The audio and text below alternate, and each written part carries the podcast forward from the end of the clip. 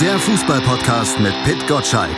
Im Doppelpass mit meinsportpodcast.de. Herzlich willkommen zum FIFA Pitch Podcast auf meinsportpodcast.de mit mir, mit Malte Asmus und meinem Doppelpasspartner vom FIFA Pitch Newsletter, Pit Gottschalk. Hallo Pit.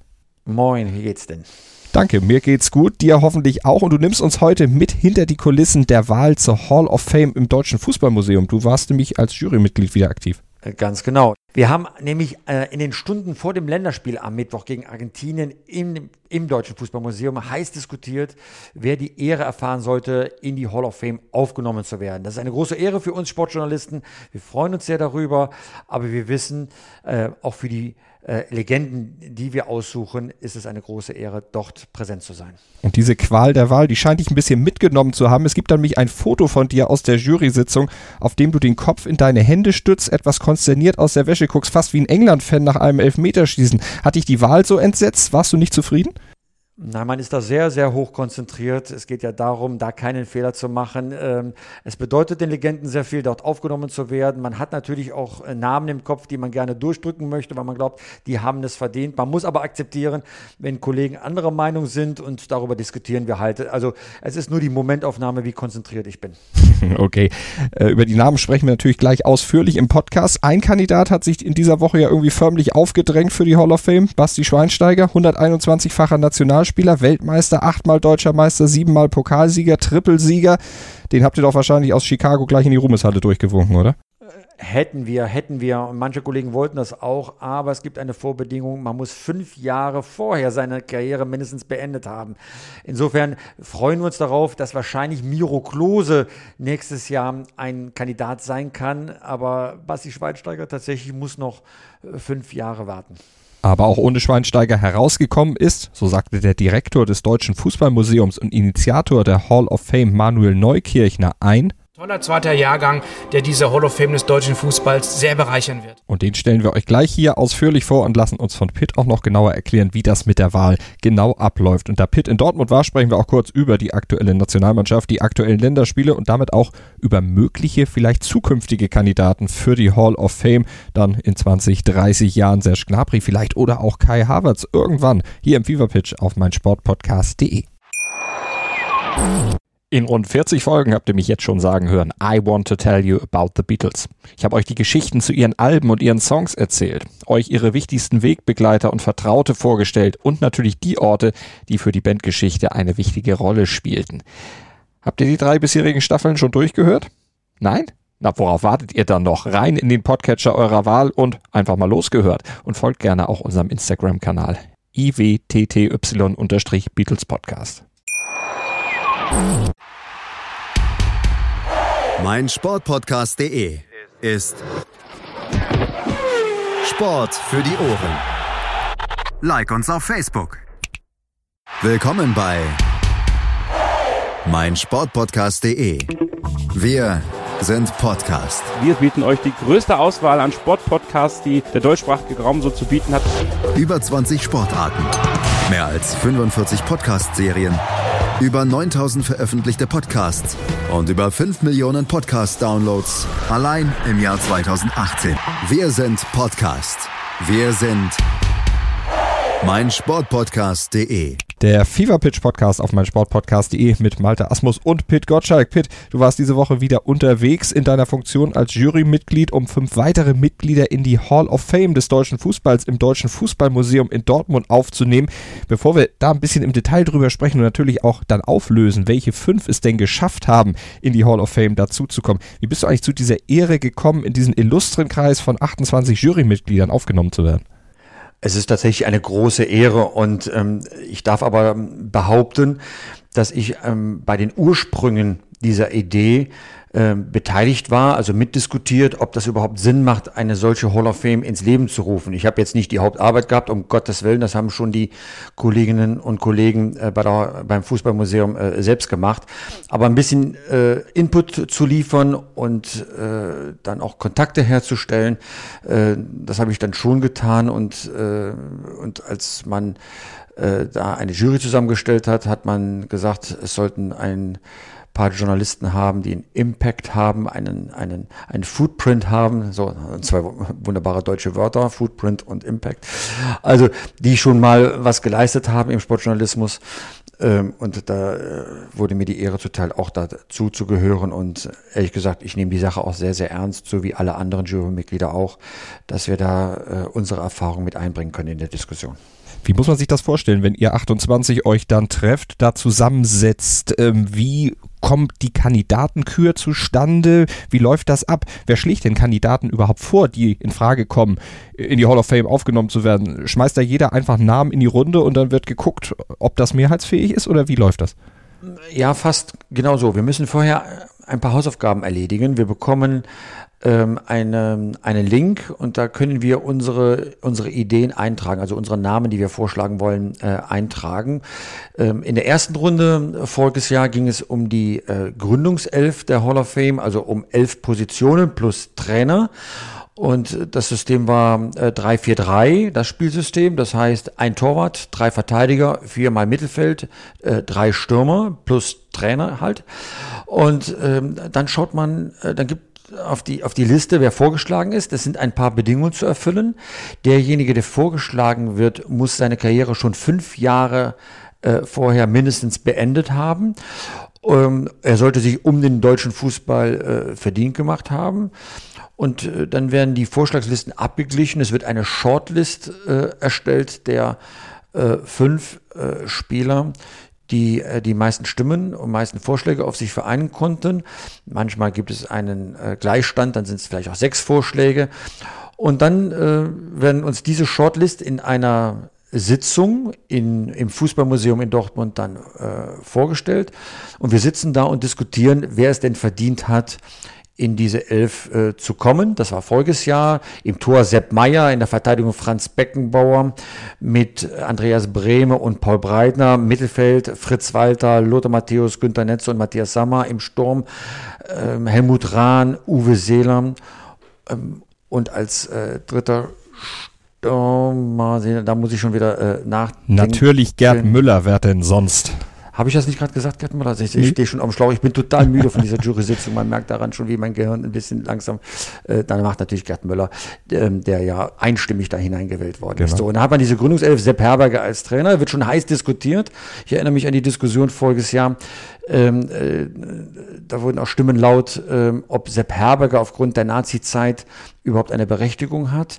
Ähm, auch Franz Beckenbauer ist nicht einstimmig gewählt worden, weil auch äh, seine ähm, Situation in der sogenannten WM-Affäre beleuchtet worden ist. Also äh, das geht schon hoch her in so einer Jury-Sitzung und so war es dieses Jahr auch. Äh, es ging darum, fünf neue Mitglieder aufzunehmen und äh, da wird nicht einfach durchgewunken, sondern da wird äh, heiß diskutiert und das ist auch äh, zum Teil Spaß in so einer Runde, weil jeder mit seinem Wissen glänzen kann, zum Teil sehr ernst, weil dann erhebliche Bedenken gegen einzelne Namen vorgetragen werden. Ähm, also leicht machen wir es uns auf gar keinen Fall in dieser Runde. Außer dir sind ja noch ganz andere bekannte Namen aus der sportjournalistischen Szene dabei. Steffen Simon vom WDR, Thomas Fuhrmann, der Sportchef vom ZDF, Erich Laser, der Verbandspräsident vom Verband Deutscher Sportjournalisten, Marco Fenske vom Redaktionsnetzwerk Deutschland, also ganz, ganz viele, Peter Müller vom, äh, von der Funke-Gruppe. Also es sind wirklich bekannte Namen. Schreien die denn alle durcheinander oder geht dann diese Diskussion geordnet irgendwie vonstatten? Ist da jemand, der ja, letztlich das Wort erteilt? Ja, also ähm, den Vorsitz hat Manuel Neukirchner. Er ist der Museumsleiter vom Deutschen Fußballmuseum und ähm, er hat eine, äh, ein wirklich sehr effizientes äh, Gerät eingesetzt, äh, damit es äh, geordnet läuft. Jeder hat ein Mikrofon und muss einen roten Knopf äh, äh, drücken, damit er zu Wort kommt und sich dann äußern kann. Äh, dummerweise hatte ich offenbar ein Gerät, das äh, sich immer ausgeschaltet hat, also das Mikrofon. Wenn jemand anderes den roten Knopf drückte, wurde ich abgeschaltet. Das sorgte für große Lacher, dass ich eben nicht durchquasseln konnte. Ähm, aber das Schöne ist, wir fühlen uns wie eine Gemeinschaft, obwohl wir alle für sehr, sehr unterschiedliche Medien arbeiten. Ähm, wir gehen auch anschließend zusammen zum Fußball. Wir sind also zusammen auch zum Argentinien-Länderspiel gegangen. Ähm, und es läuft man darf diesen Begriff ja heutzutage kaum noch verwenden, aber sehr kameradschaftlich ab. Und äh, da werden halt wie in einer großen Redaktionskonferenz alle Argumente auf den Tisch gelegt, abgewogen, ähm, gestritten wird eigentlich nicht, aber es wird schon um einzelne Namen sehr hart gerungen. Ähm, aber halt so, dass man am Abend beim Fußball noch ein Bier miteinander trinken kann. Und das finde ich ist das Schönste, wenn Journalisten so miteinander umgehen. Also mir macht das immer sehr, sehr viel Freude, da im Kollegenkreis äh, über Persönlichkeiten des deutschen Dann wollen wir doch mal gucken, auf wen ihr euch jetzt geeinigt habt, welche die fünf Namen sind, die dann in die Hall of Fame neu aufgenommen werden. Gucken wir mal zunächst auf die Position des Torhüters und da, naja, überrascht vielleicht nicht, aber wir hören mal rein. Oliver Kahn ist der erste Vertreter der Nullerjahren, also der, des neuen Jahrtausend, der dreimalige Welttorhüter, ähm, ein überragender Mann, der Spuren im deutschen Fußball hinterlassen hat durch seine Persönlichkeit, durch seine Ausstrahlung und, glaube ich, völlig zu Recht in dieser Hall of Fame als zweiter Torhüter steht. Das war die Stimme von Manuel Neukirchner, Initiator der Hall of Fame, Direktor des Deutschen Fußballmuseums und der hat es eben erklärt, warum ihr euch letztlich auf Oliver Kahn geeinigt habt. Fiel das schwer, auf Oliver Kahn sich festzulegen? Äh, am Ende nicht, aber während der Diskussion schon. Wir haben zum Beispiel auch ähm, äh, wirklich debattiert, welche Rolle hat äh, Toni Turek ähm, in der Geschichte der deutschen Torhüter. Äh, wir wissen alle, er wurde als Fußballgott äh, bezeichnet, meines Wissens nach der erste Fußballgott des deutschen Fußballs von Herbert äh, Zimmermann. Das klingt jedem Sportjournalisten natürlich im Ohr, aber wir haben uns auch auf die äh, Fakten äh, äh, zunächst konzentriert und da stellt man fest, erstens, äh, er hat nur 20 Länderspiele, äh, zweitens, Bundestrainer äh, Sepp Herberger selbst hat in der Reihe seiner besten Torhüter Toni Turek später nicht erwähnt. Und drittens muss man durchaus sagen dürfen, dass er zwar ein herausragendes WM-Finale bestritten hat, aber insgesamt eher ein durchschnittlicher äh, Torwart war. Und so kamen dann ganz andere Torhüter, ähm, ähm, sag mal, in die eng, engste Wahl. Zum Beispiel Toni Schumacher, der in den 80er Jahren äh, sehr, sehr prägend gewesen ist. Nicht zu vergessen, ähm, Bodo Ilkner, Weltmeistertorwart äh, von äh, 1990 und äh, großer Torwart äh, nicht nur des ersten FC Köln, sondern auch äh, von Real Madrid. Aber wir waren alle der Meinung, dass wenn man auf die Persönlichkeit guckt, auf die ähm, Prägung einer Epoche, dass ähm, Oliver Kahn erstens der Torhüter der 90er Jahre war, zweitens ähm, auch der erste Hall of Famer äh, werden könnte, der noch in diesem Jahrtausend ähm, gespielt hat. Ne? Matthias Sommer hat ja, wie wir wissen, äh, in den 90er Jahren seine, seine Karriere beenden müssen. Ähm, äh, und äh, so bekam er nachher 15 Stimmen von 21 stimmberechtigten Jurymitgliedern. Und das war schon eine große Mehrheit, die sich für ihn dann ausgesprochen hat äh, nach dieser Diskussion. Also der Titan am Ende größer als der Fußballgott. Fitt hat beschrieben, warum. Also im Tor Olli Kahn neu aufgenommen in der Hall of Fame. Was wir noch dazu sagen müssen, die Einführung in die Hall of Fame findet dann im nächsten Jahr statt, in der, im Rahmen einer großen Gala. Ja, die Gala wird äh, wie immer äh, rechtzeitig noch angekündigt äh, werden. Ähm, ich fand es großartig. Am 1. April diesen Jahres war die erste Gala und als ich äh, die, ähm, die Gründungself der Hall of Fame auf der Bühne sah, wirklich mit Paul Breitner, Franz Beckenbauer, Günter Netzer, Andreas Brehme, Lothar Matthäus, Matthias Sauer, äh, man hört ja gar nicht mehr auf, wir haben die Namen ganz am Anfang der Sendung ja äh, genannt. Jedem Fußballfan geht da das Herz auf, äh, wenn man diese, diese Größen da so sieht. Und untereinander haben die auch ähm, viel Spaß gehabt und sich geehrt gefühlt. Lothar Matthäus hat sogar seinen Urlaub verschoben, um doch dabei zu sein. Also das war schon sehr bewegend und das wird auch nächstes Jahr so bewegend werden, wenn wir äh, die anderen Namen dann auf der Bühne sehen und ähm, die Laudatio, äh, die Laudatio hören zu jedem Einzelnen. Das ist schon ähm, für jeden Fußballfan etwas ganz Besonderes. Und dann wird auch ein neuer Abwehrspieler mit dabei sein und das bringt uns zu Name Nummer zwei.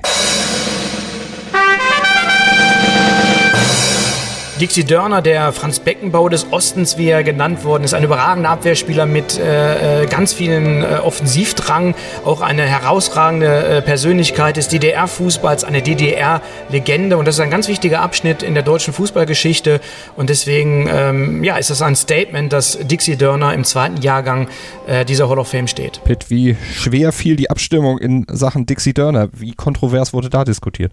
Das war die heißeste Diskussion ähm, von allen, das muss man wirklich sagen. Es ging hin und her Und ähm, ich erinnere mich an voriges Jahr, da war die Frage Netzer oder Overath, die Urfrage des 70er Jahre Fußballs. Und diesmal war die Frage Berti Vogts oder Dixie Dörner. Ähm, wir waren uns relativ schnell einig, dass wir keine Symbolpolitik machen. Also wir wollen nicht äh, jemanden nur äh, deswegen in der Hall of Fame aufnehmen, weil er ein Ostfußballer ist, sondern weil er ein großartiger Fußballer war.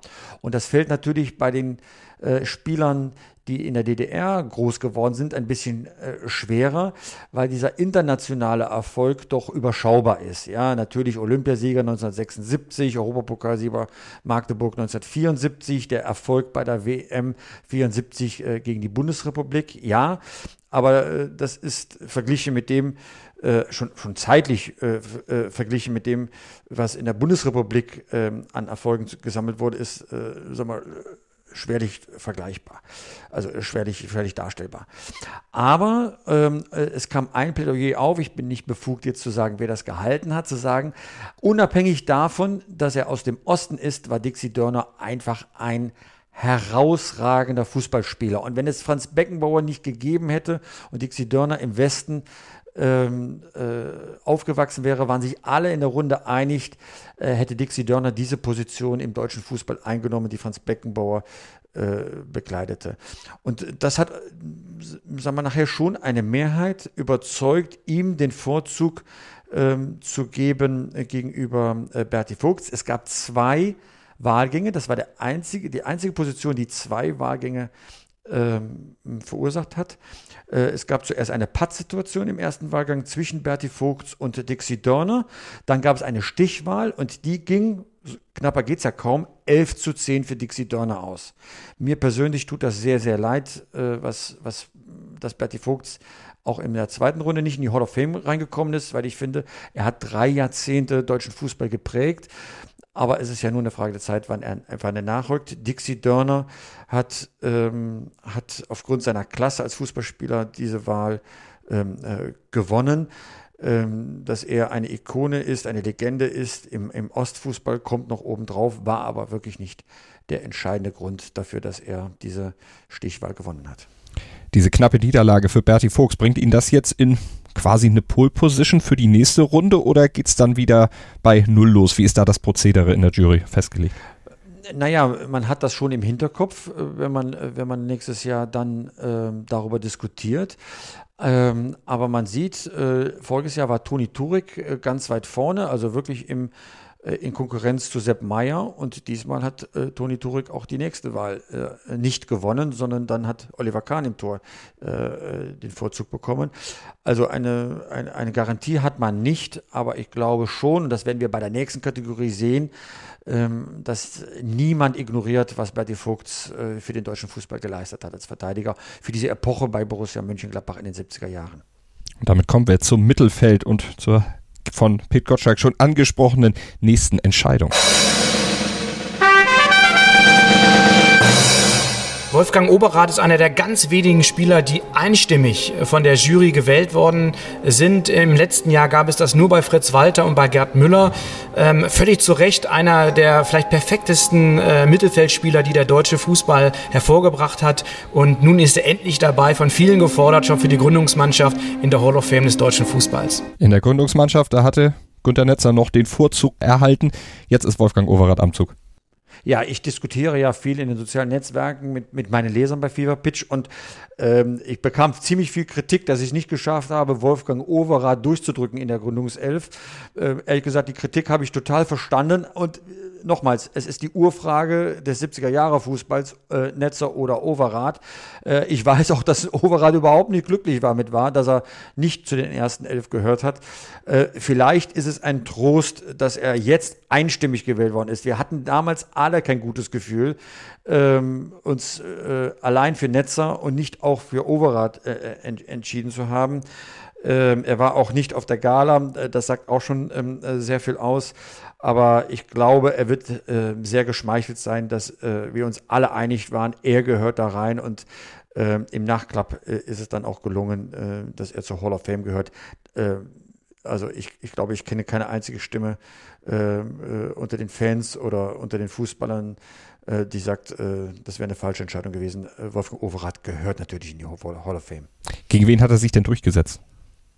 Naja, da gab es äh, natürlich eine ganze Reihe von, von äh, Mittelfeldspielern, die, da, die da eine Rolle äh, gespielt haben. Äh, also, äh, weiß ich jetzt gar nicht mehr im, im, im Einzelnen. Natürlich wurde auch äh, Bastian Schweinsteiger vorgeschlagen. Der kann auch nicht gewählt werden, weil er jetzt gerade seine Karriere ähm, beendet hat. Also, das geht natürlich nicht. Ähm, also, da war die Auswahl ziemlich groß. Die kann ich gar nicht alle aufführen. Aber auf jeden Fall ist Wolfgang Overath jetzt drin und ich muss auch sagen, auch wenn ich später geboren bin, beziehungsweise ihn so richtig aktiv nicht mehr erlebt habe, aus Bildern und aus Videos von der damaligen Zeit und aus natürlich vielen Büchern, die man dann auch als junger Mensch gelesen hat, Wolfgang Overath, mir immer präsent gewesen. Und natürlich auch seine Auftritte mit dem ersten FC Köln und mit der deutschen Nationalmannschaft. Wir kommen zu einer Position und zu einem Mann, der mir vom aktiven Fußballgucken her deutlich präsenter ist. Wir kommen zum Sturm. Jürgen Klinsmann, einer der ganz großen Stürmer im deutschen Fußball, ein Leader, wie wir ihn kennen, äh, bei der Europameisterschaft 1996 mit dem Titel Weltmeister 1990. Äh, die Bilder äh, haben sich eingebrannt in das kollektive Fußballgedächtnis und wir dürfen auch nicht vergessen, dass er ein ganz, ganz wichtiger Botschafter für den deutschen Fußball in England war. Dort hat er Maßstäbe gesetzt, mit seiner Art auch Fußball zu spielen, auch erfolgreich Fußball zu spielen und deswegen steht er völlig zu Recht in einer Reihe mit Gerd Müller, mit Uwe Seeler, mit Helmut Rahn. Jürgen Klinsmann Klinsmann, wie groß war die Kontroverse um ihn? Ich hätte da jetzt auch noch andere Namen, die mir jetzt in Sachen Stürmern eingefallen wären, die ich mit reingebracht habe, aber ich sitze ja auch nicht in der Jury. Ich finde Manuel Neukirchners äh, Statement äh, pro Klinsmann äh, großartig, weil jeder, der mit ihm zu tun hat, weiß ja, was er von seinem Herzen her ähm, bevorzugt. Er ist Schalke-Fan und großer Verehrer von äh, Klaus Fischer. Äh, und dann ahnt man ja schon, wie auch die Diskussion äh, gelaufen ist. Ja, natürlich stand Klinsmann in Konkurrenz zu Klaus Fischer und natürlich äh, äh, Rudi Völler. Äh, wir haben da wirklich diskutiert. Rudi Völler, eine überragende Persönlichkeit, ein so wunderbarer Mensch, auch prägend für den deutschen Fußball. Klaus Fischer war zwar sportlich vielleicht eine Nummer kleiner, weil er nicht Weltmeister geworden ist, in einem Bundesliga-Skandal, Wettskandal in den 70er Jahren verwickelt war.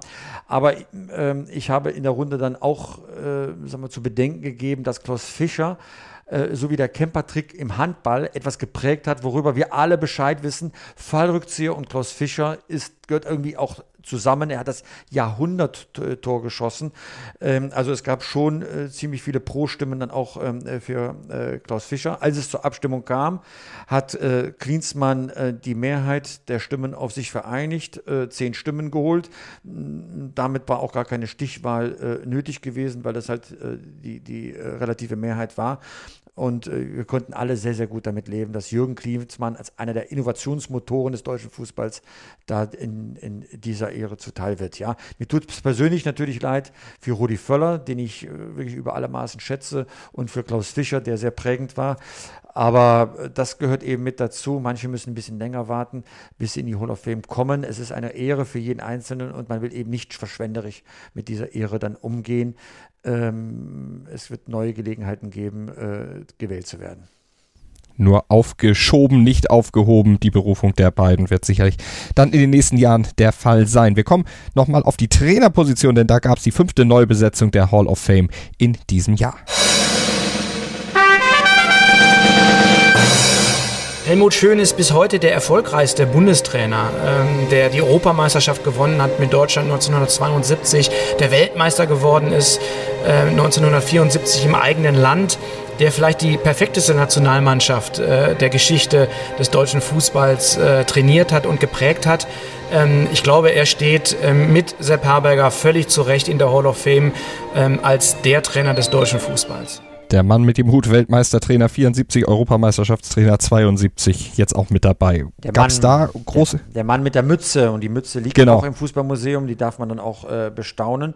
Also äh, da ging eher die Diskussion, ähm, es gehört nicht viel Fantasie dazu, einen weiteren Bundestrainer in dieser Hall of Fame aufzunehmen.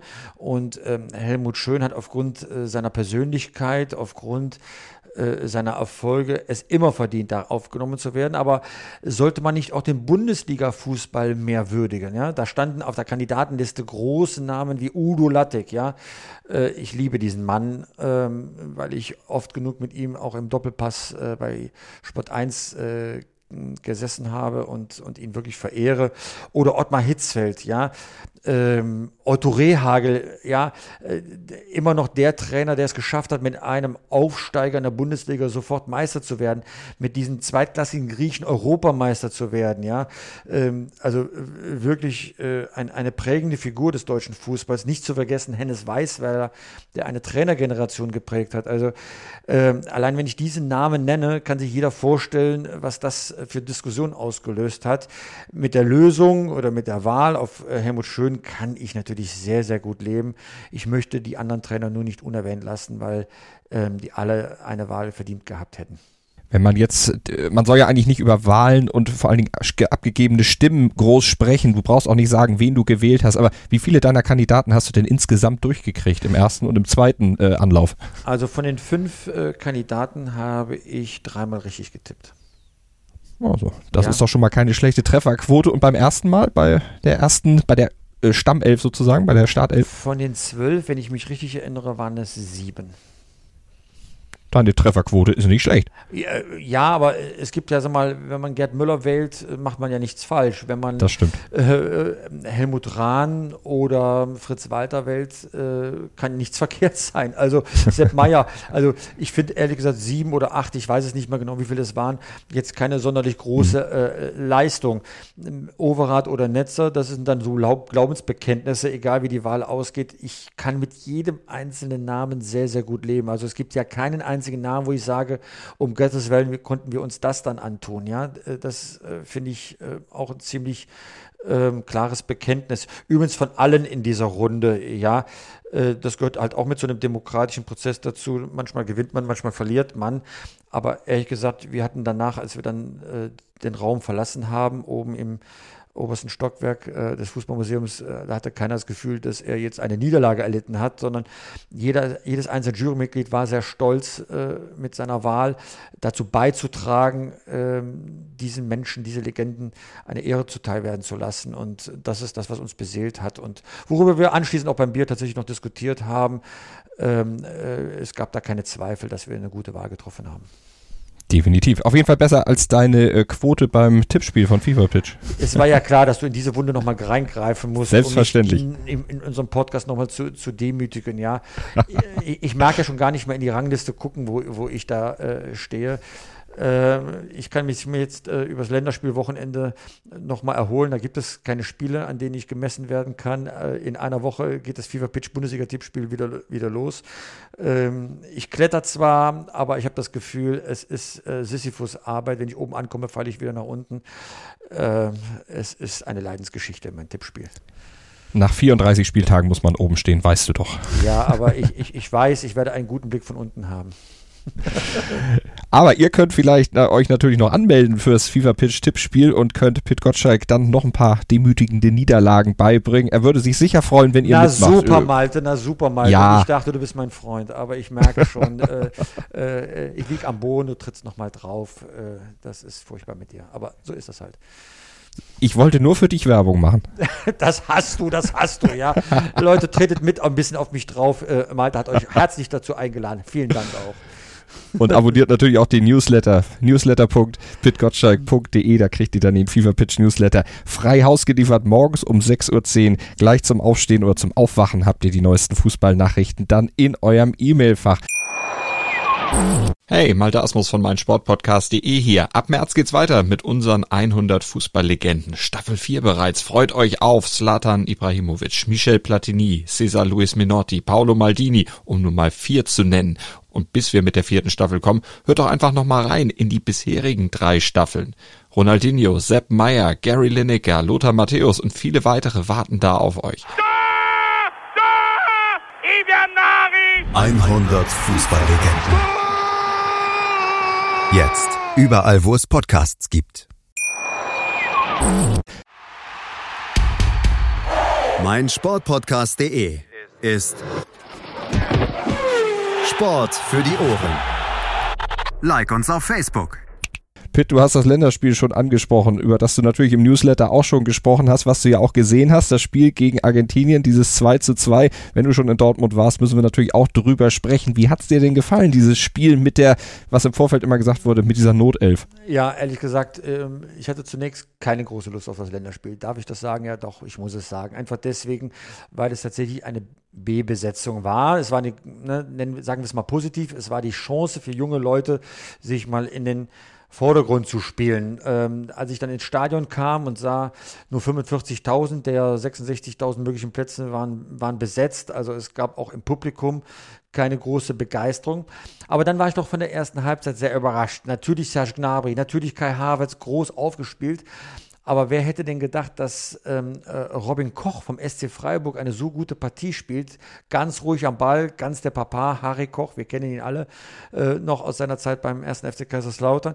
Eigentlich wirklich klasse Partie und hat doch, äh, wie man so schön sagt, äh, seine Visitenkarte abgeben können, dass auf ihn in der Zukunft zu bauen ist. Insofern hatte ich schon ein paar positive äh, Aspekte dann erkannt, dass es 2 zu 2 ausgeht, nach 2 zu 0 Führung. Ähm, ist ja, sag mal, äh, in einem Stadion, das Borussia Dortmund bewohnt, nichts Ungewöhnliches, eine, einen Vorsprung zu verspielen. Lustig ist etwas anderes. Vor einem Jahr bei der Hall of Fame-Sitzung sind wir auch ins Stadion gegangen. Das war äh, auf Schalke in der Felddienstarena. Dort spielte Deutschland gegen äh, die Niederlande. 2 zu 0 Führung, 2 zu 2 gespielt. Das gleiche jetzt im Länderspiel nach der zweiten Hall of Fame ähm, auch wieder so. 2 zu 0 Führung gegen Argentinien, 2 zu 2 zugespielt. Insofern scheinen wir mit der Hall of Fame auch da bei den Länderspielen eine Serie aufzubauen. Aber es war ein munteres Spiel. Es hat Spaß gemacht, dort gewesen zu sein, viele alte Bekannte getroffen.